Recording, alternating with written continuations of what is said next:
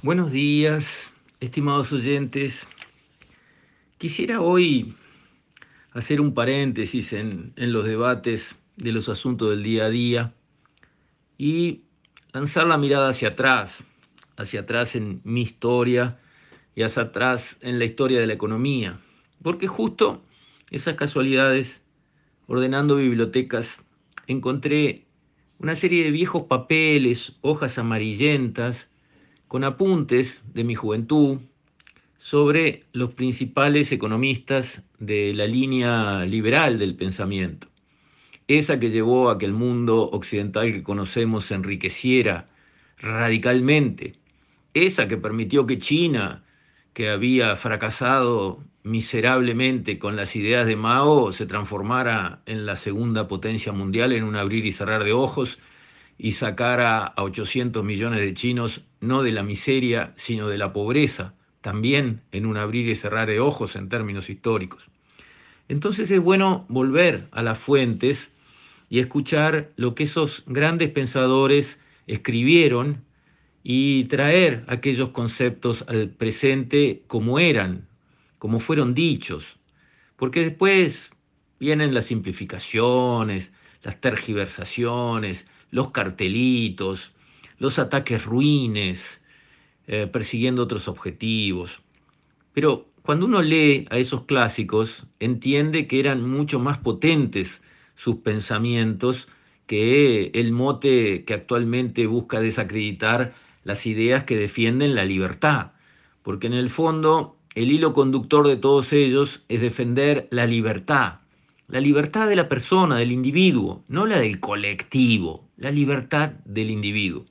Entonces, los invito a repasar brevemente, por supuesto, estos espacios eh, así eh, son, son para chispazo, no, no, se puede desarrollar en profundidad prácticamente nada, pero sí eh, hacer, digamos, un recorrido por aquellos grandes pensadores que nos abrieron puertas tan importantes que los que supimos escuchar sus enseñanzas eh, hemos podido aprovechar en nuestras sociedades. Empecemos con Adam Smith, quien fue, digamos, el fundador de lo que llamaríamos hoy la economía. Nació en 1723 y falleció en 1790. Básicamente fue un filósofo escocés, economista también, pero filósofo esencialmente. Fue educado en la Universidad de Glasgow y Oxford y fue luego profesor de filosofía moral en Glasgow. Su obra principal, la que conocemos, le llamamos La riqueza de las naciones, en realidad el nombre completo era Naturaleza y causas de la riqueza de las naciones, publicado libro fundacional para todos los economistas en 1776. Allí él aboga por un sistema de libertad natural, como la llama, en el cual cada hombre, buscando su propio interés, promueve el de la sociedad en su conjunto aunque estaba a favor de lo que se llamaba el laissez-faire, o sea, darle libertad a los empresarios para actuar, Smith reconoció la necesidad de intervención estatal, protección a la industria naciente, seguridad, justicia, obras públicas. Atacó a los mercantilistas y fisiócratas y defendió el libre comercio internacional. Schumpeter, otro gran economista eh, dos siglos después, dijo en su historia del análisis económico que antes de Smith habían discusiones económicas y después de él se discutía de economía. Luego de Smith vino David Ricardo, nacido en 1772, fallecido en 1823. Se le recuerda por su teoría de la renta y de los costos comparativos. En 1810, en un ensayo afirmó que la inflación de entonces se debía al fracaso del Banco de Inglaterra, hoy le llamaríamos Banco Central, de restringir la oferta de dinero. O sea, ya asociaba inflación con un fenómeno monetario con exceso de oferta de dinero. Su obra principal fue Principios de Economía Política y Tributación de 1817 y sostuvo que el libre comercio beneficia a todos los países que lo aplican. Bien, Ricardo, todavía hoy tenemos acá en el Uruguay gente que no entiende que el libre comercio beneficia a todos los países que lo aplican, dicho en 1817. Después de David Ricardo vino John Stuart Mill, nacido en 1806, fallecido en 1873. Filósofo y economista inglés, su principal obra, En Libertad, publicada en 1850, defendió los principios de no injerencia en la libertad individual, pero apoyó la participación estatal en áreas como educación y trabajo.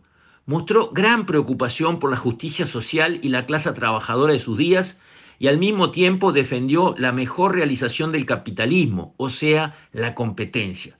Su obra económica más importante fue Principios de Economía Política en 1848. Desarrolló el concepto de interacción de oferta y demanda. La economía pura para Mill no tenía sentido, sino que era parte de la disciplina más amplia de la moral y la filosofía. Luego viene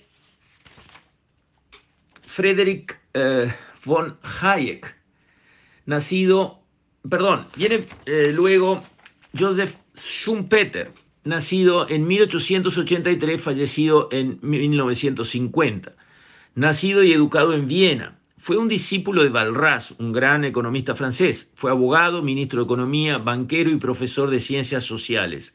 Enseñó en Bonn y en Harvard. Fue un pionero en el desarrollo del análisis de los ciclos, con publicaciones de 1939, y de la teoría del desarrollo económico, publicaciones de 1912. En ambos, el empresario tenía un rol fundamental por el camino de la innovación. En su obra, Capitalismo, Socialismo y Democracia, 1947, sostuvo que el capitalismo daría paso al socialismo no a causa de sus fracasos, como decía Marx, sino a causa de sus éxitos. Planteó que las empresas serían más grandes, sus dueños serían muchísimas personas y sus gerentes profesionales, lo que se llama el capitalismo popular, o sea, las empresas cotizan en bolsa, sus dueños son miles y miles y miles de personas y quienes las manejan son gerentes profesionales, como vemos hoy en las grandes empresas. Pero es interesante este concepto de que el capitalismo dará lugar al socialismo no por sus fracasos, que es lo que Marx decía, de que se iba a desmoronar a pedazos, sino de sus éxitos. Al tener mucho éxito el capitalismo, como vemos, surgen con fuerza esas ambiciones socialistas, comunistas, de repartir a ultranza, de ir a buscar la igualdad social, cueste lo que cueste, aunque sea al costo de empobrecernos a todos. Y luego llegó Friedrich von Hayek, eh, digamos, un adalid de lo que es el pensamiento liberal, nacido en 1899, fallecido en 1992. Nacido y educado en Viena, fue profesor en la London School of Economics y en la Universidad de Chicago. En 1974 fue Premio Nobel de Economía, reconocido por su aporte en la eficiencia funcional de distintos sistemas económicos. En 1930, Hayek estudió el tema de la planificación económica bajo el socialismo y en su clásico, su libro superclásico, El camino de la servidumbre, en 1944, abogó por la libertad individual, culminando su aporte con la Constitución de la Libertad en 1960.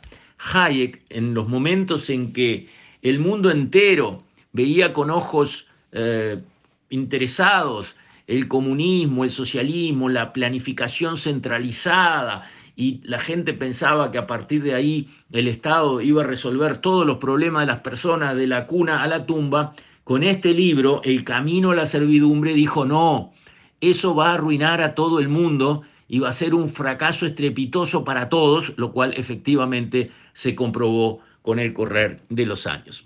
Bueno, espero que haya sido útil este pequeño galope a lo largo de la historia económica. Faltan muchos también, von Mises, otro grande, en fin, faltan muchos grandes pensadores, eh, Milton Friedman más al final, pero aquí están, creo yo, eh, los grandes campeones de lo que es el pensamiento liberal que ha sido eh, el mejor camino posible para la sociedad, como lo demuestran simplemente los resultados. Con esto, estimados oyentes, me despido. Hasta la próxima, si Dios quiere.